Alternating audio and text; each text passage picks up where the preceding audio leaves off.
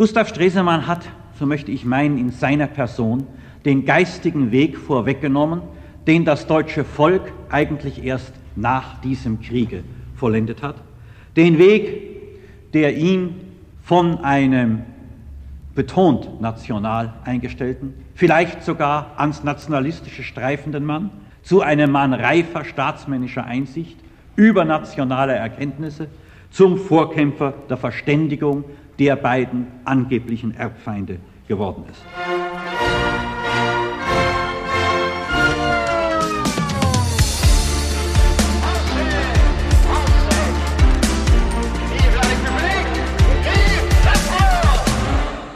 Vor 100 Jahren, mitten in der Ruhrkrise, hat Gustav Stresemann das Amt des Reichskanzlers übernommen. Stresemann gilt heute als Wegbereiter der deutsch-französischen Verständigung, wie Bundestagsvizepräsident Richard Jäger 1963 bei einer Rede betonte.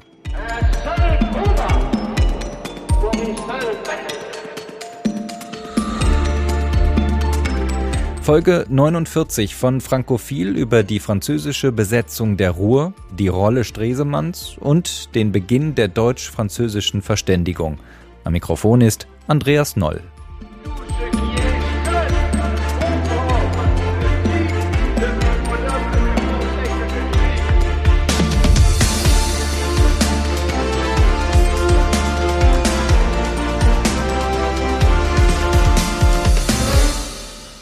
Aristide Briand et Gustave Stresemann avaient signé un accord à Locarno par lequel la France et l'Allemagne renonçaient pour toujours, pour toujours, à se faire la guerre. Als Frankreichs Staatspräsident François Hollande und Bundeskanzlerin Angela Merkel 2016, 100 Jahre nach der Schlacht von Verdun, der Opfer gedachten, erinnerten beide auch an die Leistung der Außenminister Gustav Stresemann und Aristide Briand, die im Locarno-Vertrag 1925 vereinbart hatten, dass Deutschland und Frankreich nie wieder Krieg führen würden. Zwei Jahre zuvor, 1923, war dieser Schritt noch nicht absehbar. Im Gegenteil, damals ließ Paris die Waffen sprechen. Mit 100.000 Soldaten besetzten Frankreich und Belgien das Ruhrgebiet, das wirtschaftliche Herz des Deutschen Reiches. Als Vorwand diente damals, dass die alliierte Kontrollkommission den Rückstand deutscher Kohlelieferungen festgestellt hatte. Die Bevölkerung reagierte mit passivem Widerstand und einem Generalstreik. Die Lage schaukelte sich hoch bis zum dramatischen Höhepunkt, dem sogenannten Essener Blutsamstag am 31. März 1923, als beim Versuch, LKW der Kruppwerke zu beschlagnahmen, 13 Arbeiter in Essen erschossen wurden. Auf französischer Seite war das Krisenjahr 1923 vor allem von Raymond Poincaré geprägt, der als Außenminister und Ministerpräsident die Geschicke des Landes führte. Auf deutscher Seite kam im August 1923 Gustav Stresemann als Reichskanzler an die Macht. Seine politische Rolle ist in diesem Jahr Gegenstand zahlreicher Ausstellungen und wissenschaftlicher Tagungen, wie Mitte September im Haus der Geschichte des Ruhrgebiets, die unter anderem Frank Bischof vorbereitet hat, Präsident des Landesarchivs Nordrhein-Westfalen. Er ist heute bei uns zu Gast im Podcast, zusammen mit dem französischen Historiker Nicolas Beaupré, der sich in seiner Forschung auf den Ersten Weltkrieg und die Zwischenkriegszeit spezialisiert hat. Herr Beaupré, die erste Frage möchte ich gerne an Sie richten. Deutschland wird zahlen, hieß es parteiübergreifend in Frankreich, nachdem man den Ersten Weltkrieg mit so vielen Opfern und mit der Mobilisierung der letzten Ressourcen noch gewonnen hat. Wie genau sollte Deutschland zahlen und welche Rolle spielte dann die Besetzung der linksrheinischen Gebiete unmittelbar nach dem Kriegsende 1918? Das Prinzip der Reparationszahlungen wurde in den Artikeln 231 bis 244 äh, des äh, Versailles Vertrags festgeschrieben. Also Artikel 231, der am häufigsten zitierte Artikel, wurde in Deutschland als Demütigung interpretiert da er festlegte, dass Deutschland und seine Verbündeten die alleinige Verantwortung für den Krieg tragen und da er für alle Schäden aufkommen müssen. Dieser Artikel wurde als moralische Verurteilung Deutschlands interpretiert. Die Höhe der Reparationen wurde jedoch nicht in Versailles, sondern erst im Mai 1921 auf einer interalliierten Konferenz in London festgelegt. Also sie betrug 132 Milliarden Goldmark. Äh, diese Summe wird jedoch als weitgehend theoretisch angesehen. Man schätzte, dass Deutschland in der Lage war, 52 Milliarden zu zahlen. Also von dieser Summe wurden 11 Milliarden abgezogen, die als bereits bezahlt galten. Die Franzosen bestanden auf einer schneller Zahlung von 41 Milliarden in Gold oder Sachwerten, zum Beispiel Kohle, Chemikalien, Maschinen und so weiter. Herr Bischof, Deutschland hatte den Krieg, den Ersten Weltkrieg verloren. Da ist es ja durchaus üblich, dass Staaten Gebiete nach einem verlorenen Krieg abgeben müssen, dass Territorien besetzt werden. Wir haben äh, die Rheinländer, wir haben die Deutschen auf die Besatzung durch französische, britische, belgische und zunächst ja auch US-amerikanische Truppen allgemein reagiert. Ähm, wir reden ja hier überwiegend vom linksrheinischen Teil. Und das ist sehr sensibel aufgenommen worden, wobei man gerade bei den Franzosen auch sagen muss, dass die sehr unterschiedlich auch agiert haben. Ruhrkrise und Ruhrbesetzung, wenn man sich guckt, wie Franzosen dort agiert haben oder wie sie zum Beispiel in der Pfalz agiert haben, das sind große Unterschiede. Also in der Pfalz haben die Franzosen, das fand ich ganz faszinierend, also auch auf dem kulturellen Bereich. Natürlich geht es auch immer darum, dass damit natürlich letzten Endes äh, Agitation, wenn Sie wollen, äh, betrieben werden sollte. Also mit anderen Worten irgendwo auch immer es um Propaganda ging, aber die sind dort also im kulturellen Bereich viel stärker tätig geworden, haben kulturelle Möglichkeiten ausgeschöpft, was bei der Ruhrbesetzung eigentlich kaum der Fall war. Insofern ist das, muss man es ein bisschen differenzierter sehen. Im Großen und Ganzen gut beurteilt worden ist das natürlich nicht, muss man sich keine Illusionen machen. Also auch in Köln ist das nicht gerade mit äh, Begeisterung wahrgenommen worden. Das ist, da war sehr viel Skepsis und sehr viel Kritik auch dabei.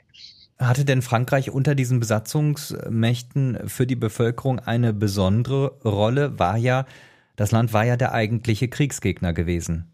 Ja, und insofern war das die besondere Rolle und es hatte natürlich auch deshalb die besondere Rolle, weil die Ambitionen von Frankreich, was die Reparationen anging, auch am weitesten gingen. Die waren sehr ausgeprägt.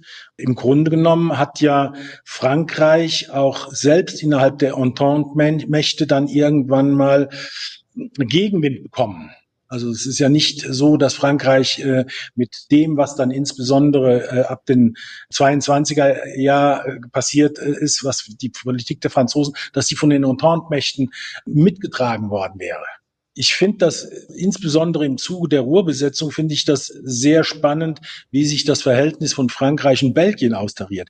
Die Belgier, die waren ja nun auch mit dem Militär hier eindeutig vertreten, aber irgendwie hat man immer den Eindruck, dass die tendenziell eine moderatere Rolle hatten, weil ich mich immer frage, wie weit die Außenpolitik von Frankreich eigentlich letzten Endes durch innenpolitische Zwänge getrieben war.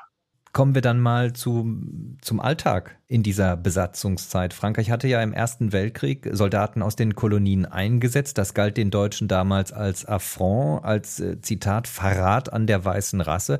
Wie haben die Menschen dann auf die Besatzungssoldaten reagiert, die ja zum Teil ebenfalls aus den Kolonien stammten? Das war, Sie sprechen gerade das Propagandathema die schwarze Schmach an wo dann eben Schwarze sozusagen, also Farbige als äh, Soldaten eben eingesetzt wurden.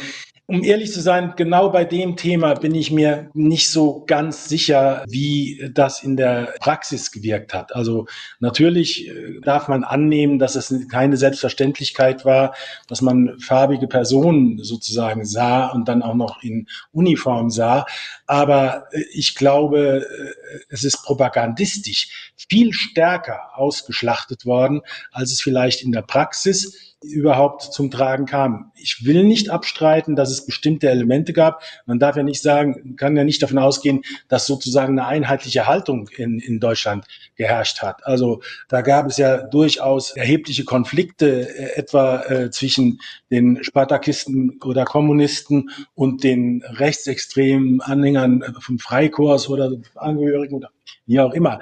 Und das, glaube ich, muss man in Rechnung stellen. Also man kann hier nicht von einer homogenen deutschen Gesellschaft, von der Idee ausgehen. Das gibt es gar nicht. Aber mein Eindruck ist, dass das also auf einer propagandistischen Ebene in einem Maße äh, ausgeschlachtet wurde, diese sogenannte schwarze Schmach, wie es eben auf äh, Plakaten eben genannt wurde, die in der Praxis, glaube ich, nicht überall so, so extrem war. Das heißt, Sie gehen davon aus, dass der Alltag, der Besatzungsalltag in den ersten Jahren, dass das kein großer Unterschied war für die lokale Bevölkerung, ob sie es mit weißen Soldaten aus Frankreich zu tun hatte oder mit Soldaten aus den Kolonien. Also ich glaube tatsächlich, dass das für die Praxis in der Breite nicht so eine große Rolle gespielt hat, sondern dass das in der Wahrnehmung weniger eine große Rolle gespielt hat.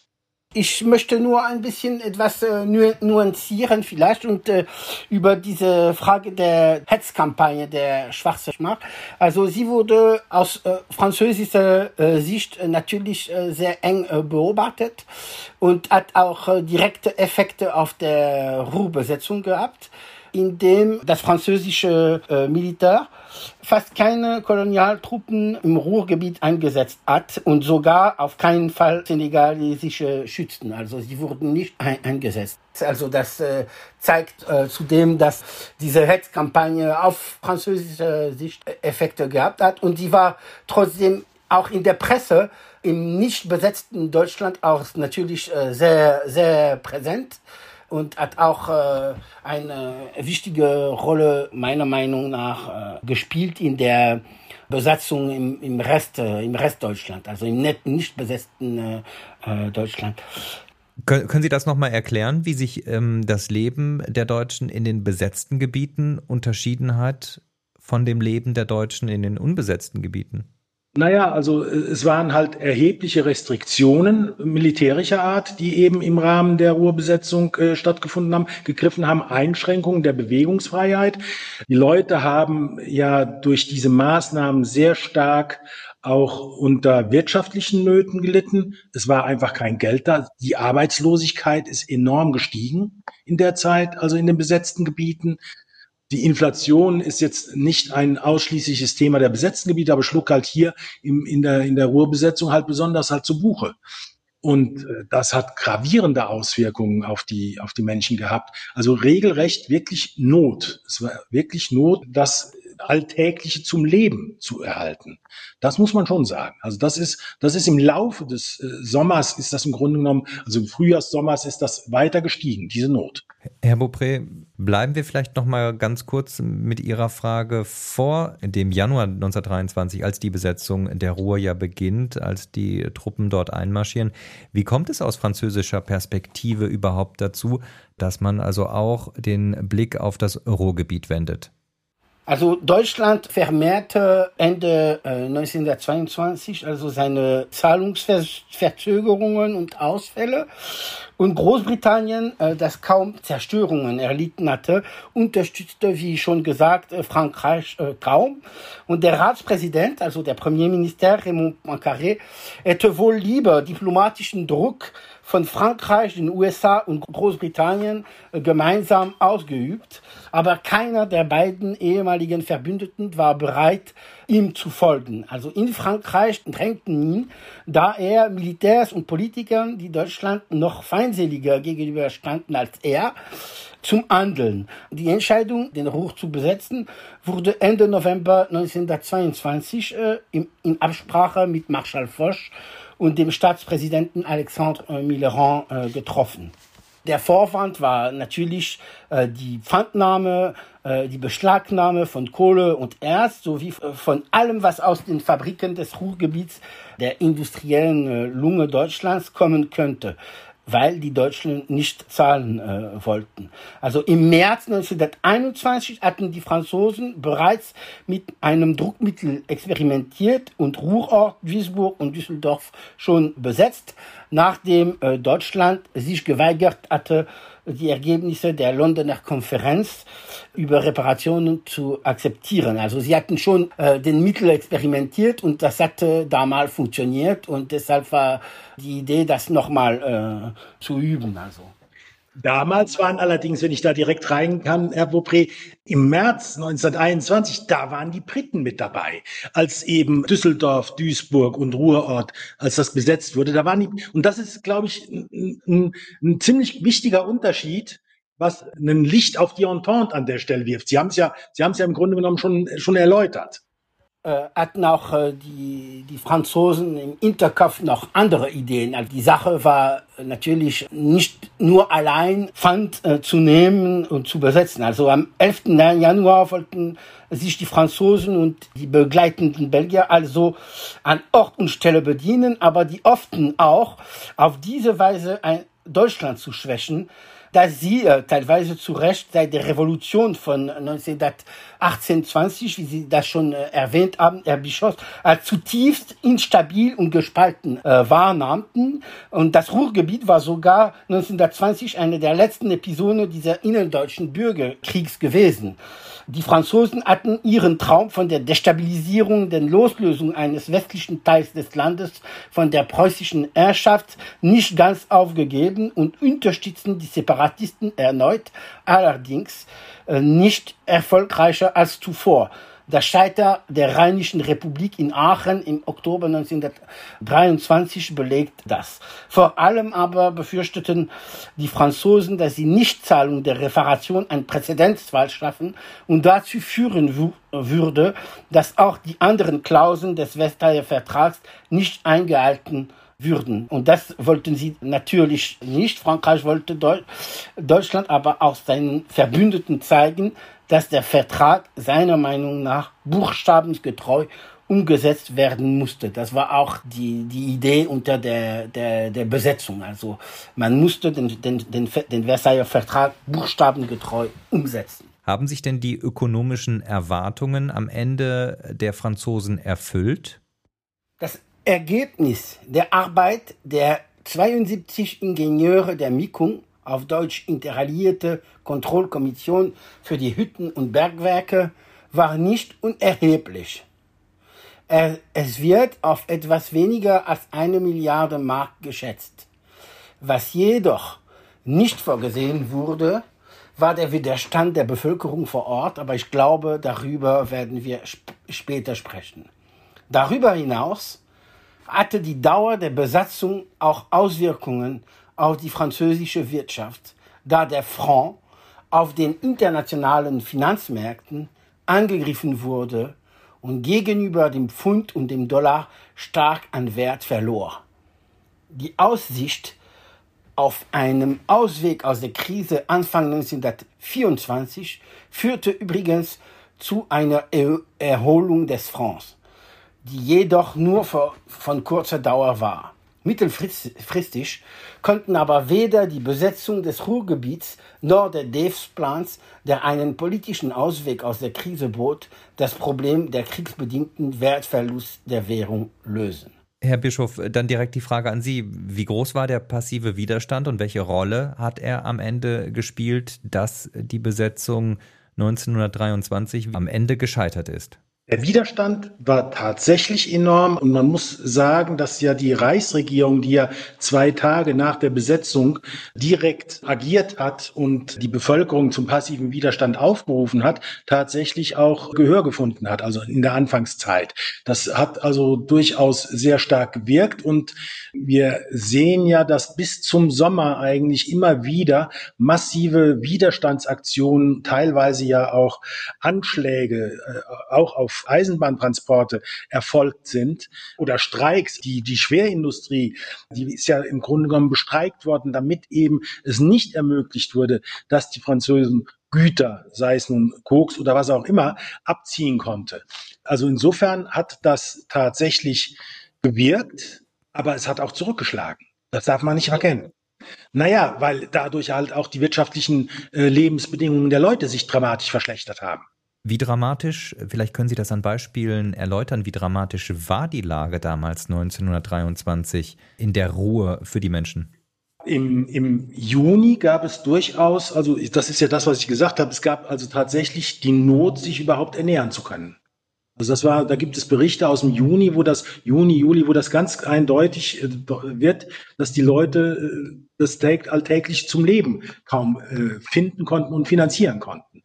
Also das war schon ausgeprägt. Aber die Frage war ja eben, hat es gewirkt? Ja, es hat lange gewirkt. Und dann konnte allerdings auch die deutsche Seite an der Stelle das letzten Endes nicht fortsetzen, weil sie hätte, sie wäre an der eigenen, an den eigenen Maßnahmen gescheitert. Also sie wäre daran zugrunde gegangen.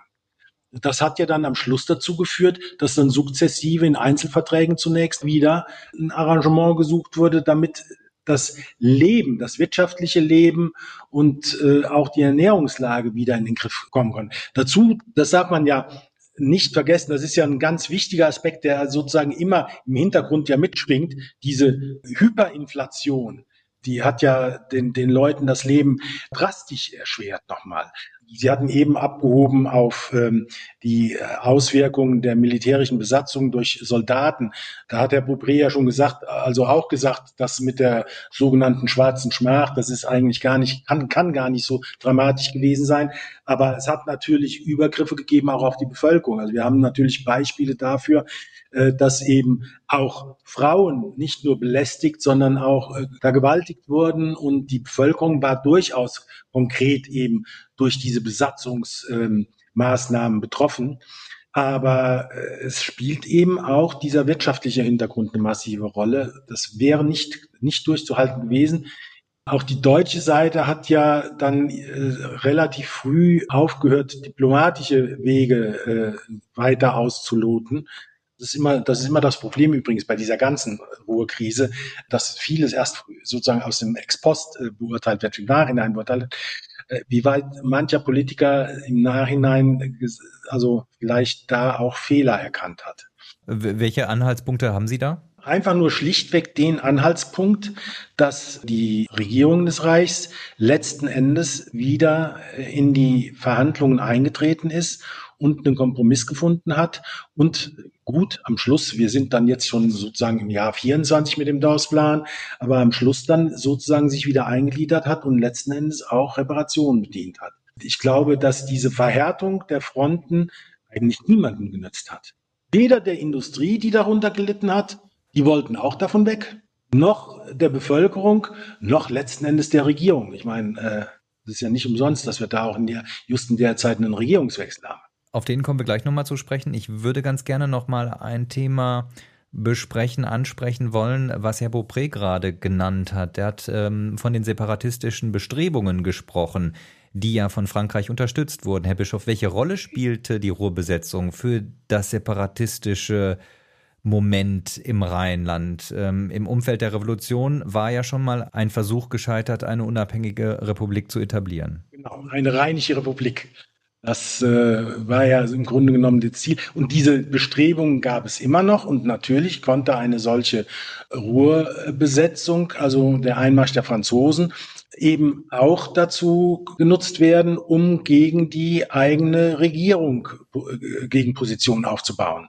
Und das war natürlich insofern auch eine, eine Option eben für die Anhänger einer äh, Separierung, einer eigenen Republikgründung, die eben darauf äh, abhoben. Und die Franzosen haben das ja tatsächlich, also ich rede immer von den Franzosen, man müsste an der Stelle auch nochmal auf die Belgier gucken, die haben das ja im Grunde genommen unterstützt. Bei den Franzosen habe ich den Eindruck, deshalb habe ich die Belgier erwähnt, bei den Franzosen habe ich den Eindruck, dass da der Aspekt sozusagen der Unterstützung dieser separatistischen Bewegung viel stärker ausgeprägt war als bei den Belgiern. Das war, wo schien eine Option zu bieten, diese separatistischen Bestrebungen nochmal wieder aufleben zu lassen, denen nochmal wieder Nachdruck zu verleihen, dass sie letzten Endes, ich glaube, glaube nicht, dass sie eine echte Chance hatten. Also das, das glaube ich eigentlich nicht. Weil der Rückhalt in der Bevölkerung fehlte. Ja, das ist diese Extrempositionen hatten zu der Zeit auch diese, diese Extrempositionen, äh, ich will jetzt nicht zu weit in das Jahr 23 nach vorne springen, aber diese, auch die Extrempositionen der radikalen Rechten hatte in der Zeit noch keinen so breiten Rückhalt in der Bevölkerung. Herr Beaupré, die Frage an Sie, welche Bedeutung hatten diese separatistischen Bestrebungen, die ja von Frankreich unterstützt wurden, für Paris? Und wie hat Paris äh, diese Bestrebungen unterstützt?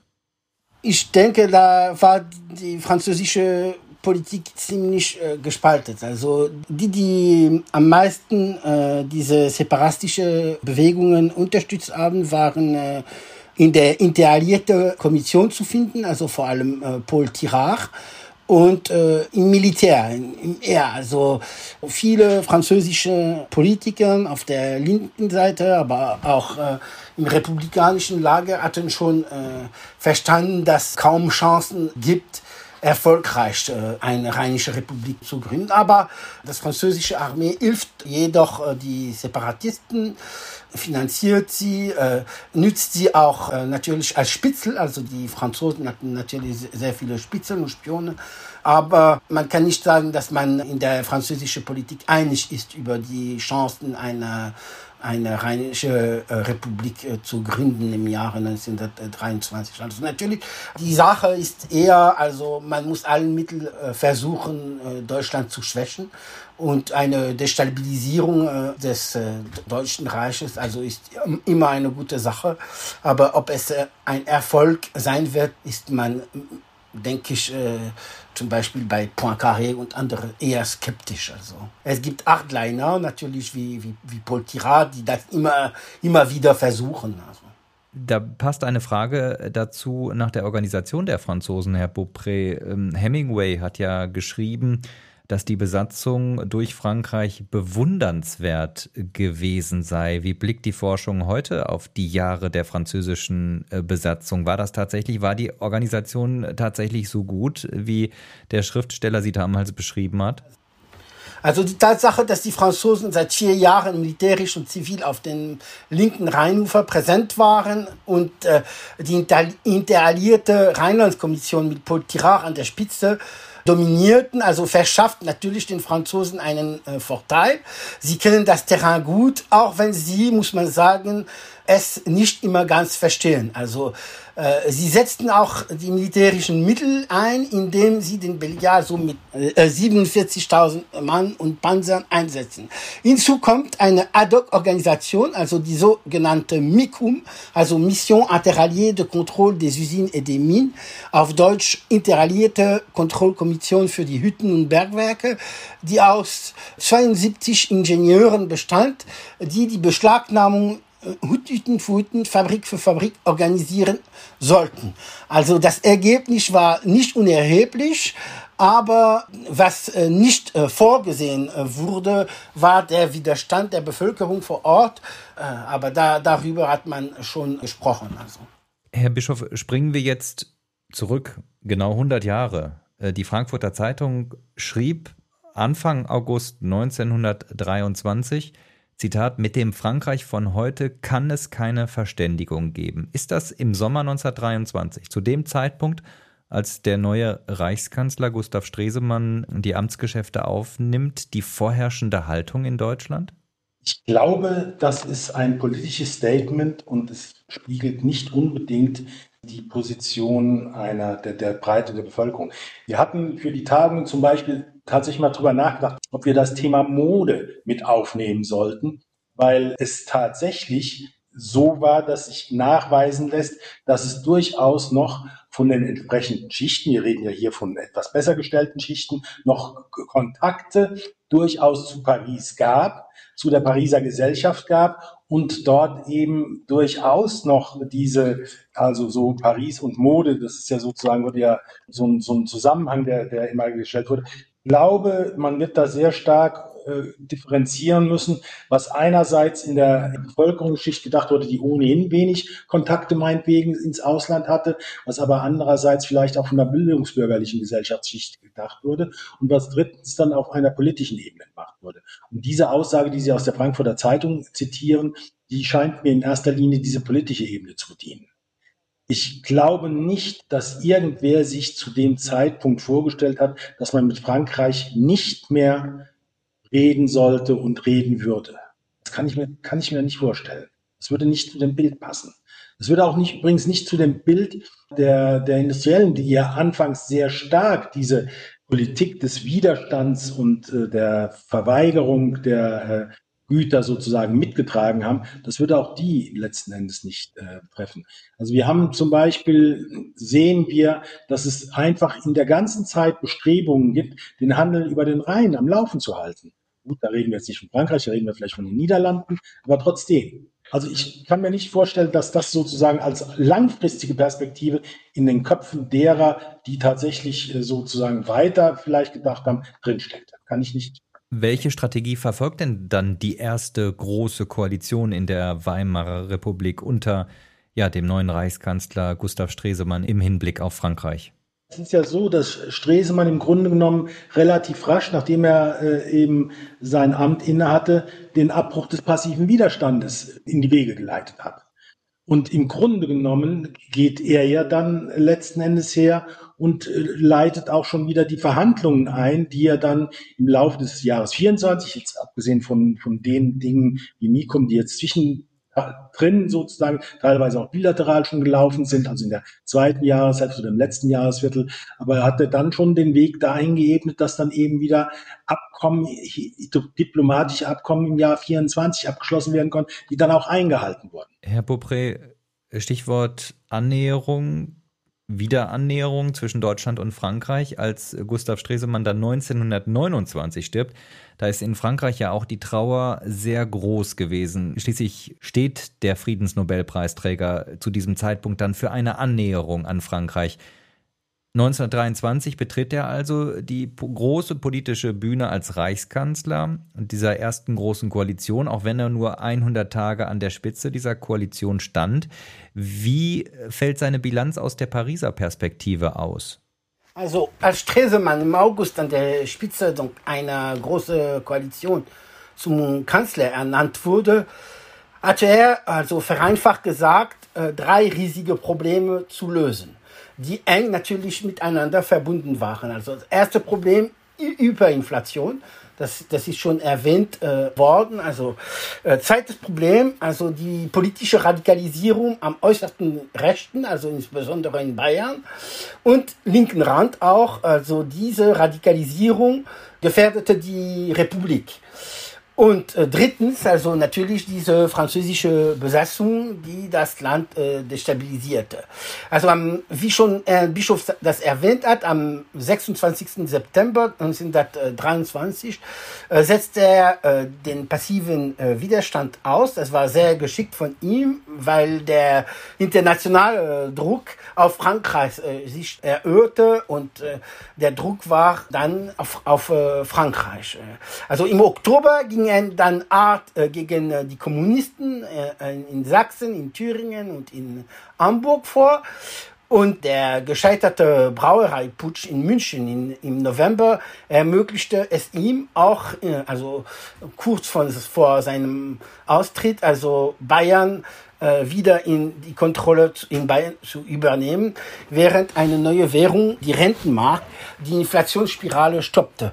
Also dieser dreifache Erfolg verhinderte zwar nicht den Sturz seiner Regierung, aber sein Geschick wurde dann anerkannt, auch in Frankreich, und er blieb also dann äh, natürlich äh, bis zu seinem Tod im Amt des Auswärtigen Amts, und das war für Frankreich, er wurde dann als, als zuverlässiger Partner angesehen. Also er war auch, äh, Stresemann war, war auch äh, äh, gut beobachtet aus, äh, Frank aus äh, französischer Sicht. Er hatte sehr gute Beziehungen zu den äh, französischen äh, Botschafter in Berlin, Pierre de Margerie, der sich äh, äh, mit ihm sehr gut verstand. Also diese gute Beziehungen waren natürlich nicht der einzige Faktor, der die Franzosen äh, dazu veranlasste, Stresemann Amt zu äh, ergreifen. Also, äh, also gibt es denn einen Zeitpunkt, den man definieren kann, ab wann man in Paris ja Stresemann als einen besonderen Partner sieht, mit dem vielleicht mehr möglich ist als mit seinen Vorgängern? Das kann ich nicht direkt, also präzis äh, sagen, aber ich würde sagen, also äh, schon Poincaré, also im November, Dezember 1923 äh, äh, verstanden hatte, dass äh, dass er mit ihm äh, verhandeln sollte. Also und äh, die Verhandlungen äh, haben schon unter Poincaré äh, äh, begonnen und natürlich äh, als äh, die äh, Linken in Frankreich, also die, die, Radikal, die Radikosozialisten und die Sozialisten, den äh, Parlamentswahl im Mai 1924 äh, gewonnen haben. Also das lockerte natürlich nochmal die französische Position. Also man sieht nochmal, dass, äh, wie schon Herr Bischof äh, erwähnt hat, dass die innenpolitische Frage auch eine wichtige Rolle spielt. Also, weil Herriot und dann Briand, aber zuerst Herriot, auch äh, eine andere Auffassung äh, der französischen Außenpolitik hatten als äh, Poincaré. Aber die Wende hatte Poincaré selbst schon gemacht. Also. Wenn Sie von Wende sprechen, wie schwierig ist es, diese Wende durchzudrücken in der Bevölkerung oder in der politischen Führung? Wie stark sind jeweils die beiden Lager, die unterschiedlich mit Deutschland umgehen wollen? In Frankreich gab es um Marschall Foch, Paul Tirard, den Hochkommissar und Präsidenten der Interalliierten Rheinlandskommission, IRCO, und General de Gutt, eine Gruppe, das sich seit langem für ein härteres Vorgehen gegen Deutschland aussprach. Bereits 1921 befürworteten sie eine Besetzung des Ruhrgebiets und zusammen mit dem Staatspräsidenten Mitterrand drängten sie Aristide Briand am 12. Januar 1922 zum Rücktritt. Briand hatte jedoch als Ratspräsident zugestimmt, Ruhrort Duisburg und Düsseldorf im März 1921 besetzen zu lassen, um Druck auf die deutsche Regierung auszuüben. Raymond Poincaré, der ihn ersetzte, war entschlossener. Der Vertrag von Rapallo zwischen Deutschland und der Sowjetunion im April 1922 äh, wurde in Frankreich sehr schlecht aufgenommen und Poincaré näherte sich allmählich den Positionen der sogenannten Rheinlobby an, also äh, wie gesagt äh, Foch, und, und de Gut, Rheinlobby, die eine Politik der Härte befürwortete. Diese wurde sowieso mehr und mehr konsensual. Die konservative Mehrheit im Parlament blieb von ihrer Feindseligkeit gegenüber Deutschland geprägt. Nur einige wenige Stimmen auf dem linken Lager, wie der Sozialist Vincent Auriol zum Beispiel, zeigten sich besorgt über die Besatzungsabsichten im Ruhrgebiet.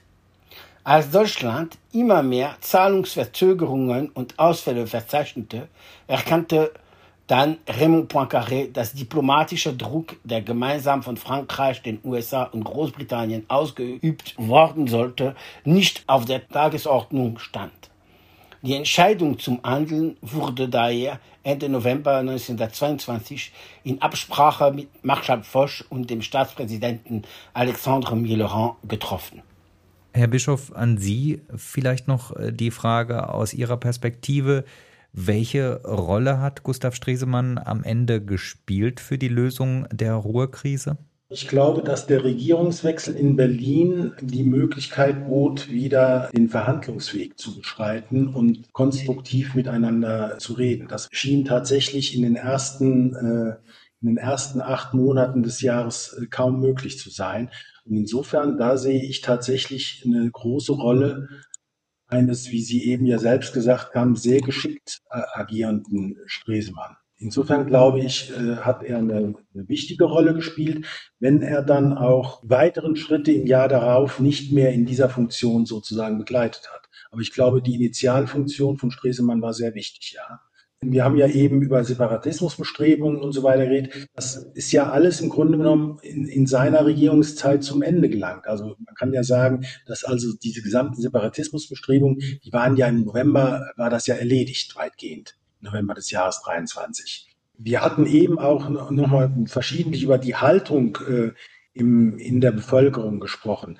Also ich habe so zwei Bilder vor Augen. Das eine ist das Bild dieses Verfassungstags im August, der 23 in ganz vielen Städten ja äh, sehr pompös begangen wurde. Eigentlich war dieser Verfassungstag in der Weimarer Republik eher beiläufig wurde der sozusagen begangen, aber 23 ist er sehr deutlich begangen worden. Auf der anderen Seite habe ich natürlich auch das Bild vor Augen, muss ich jetzt Herrn Pré natürlich sagen, dass ich ich hatte einen Ausflug in Recklinghausen gesehen und da wurde ein Bild vom 14. Juli gezeigt, das einen unglaublichen Auflauf sozusagen zeigte, also wo sehr viele Menschen auf der Straße waren am 14. Juli. Natürlich war, war das französische Militär auch da, aber das war für mich so, so ein, ja, so ein, so ein Gegensatzpaar. Aber tatsächlich ist es so, dass dieser Verfassungstag der Weimarer Republik im Jahr 23 eigentlich auch tatsächlich sehr stark auch nochmal die grundsätzliche Haltung der Bevölkerung für eine Weimarer Republik zum Ausdruck kommen ließ. Also das war in so einer extremen Situation, war das, fand ich, schon augenfällig. Und darauf konnte natürlich Stresemann auch aufsetzen. Das müssen Sie nochmal erklären mit dem 14. Juli. Wo war der Auflauf? In, in, in, in Recklinghausen. Also der, äh, es, es hat da, ich weiß, vielleicht läuft die immer noch, im Stadtarchiv in Recklinghausen hat, wurde eine Ausstellung gemacht, eben äh, zur Ruhrkrise. Und dort wurde ein Foto gezeigt am 14. Juli geschossen in Recklinghausen, was einen ganz großen Bevölkerungs- und Militärauflauf zeigte. Also viele französisches Militär, aber auch Bevölkerung, die beim 14. Juli, was ja nun ein sehr französischer Tag ist, die dort eben auf der Straße waren. Man kann nicht sehen, ob die alle gefeiert haben. Die Zivilbevölkerung, die, das französische Militär mit Sicherheit. Da ich bis dahin immer diese Bilder hatte von, von den Verfassungstagen in vielen rheinischen Städten, die, die im Jahr 23 doch mit einem gewissen Pomp sozusagen begangen wurden, fand ich das, also, ja, das war so ein, so ein Gegensatzpaar für mich.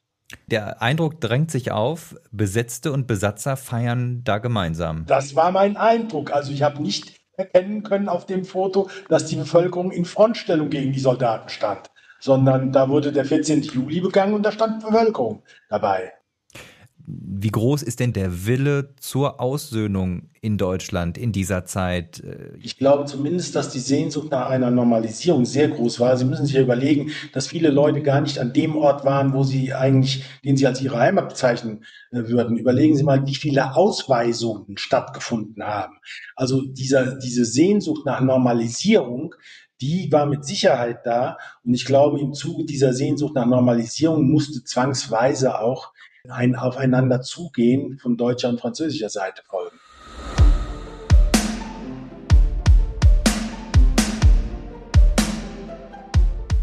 Die Ruhrkrise Stresemann und der Beginn der deutsch-französischen Verständigung, das war unser Thema in Folge 49 von Francophil mit dem Historiker Nicolas Beaupré von der École nationale supérieure des sciences de l'information et des bibliothèques und mit Frank Bischof, Präsident des Landesarchivs NRW. Die wissenschaftliche Begleitung hatte Landry Charrier. Der Dank für Unterstützung und Förderung geht an den Landschaftsverband Rheinland, den Deutsch-Französischen Bürgerfonds und das Gustav Stresemann Institut in Bonn. Zum 100. Jahrestag der Kanzlerschaft Stresemanns startet in diesen Tagen das GSI eine Veranstaltungsreihe in Berlin und Bonn. Weitere Infos auf gsi-bonn.de. Am Mikrofon dieser Ausgabe war Andreas Noll.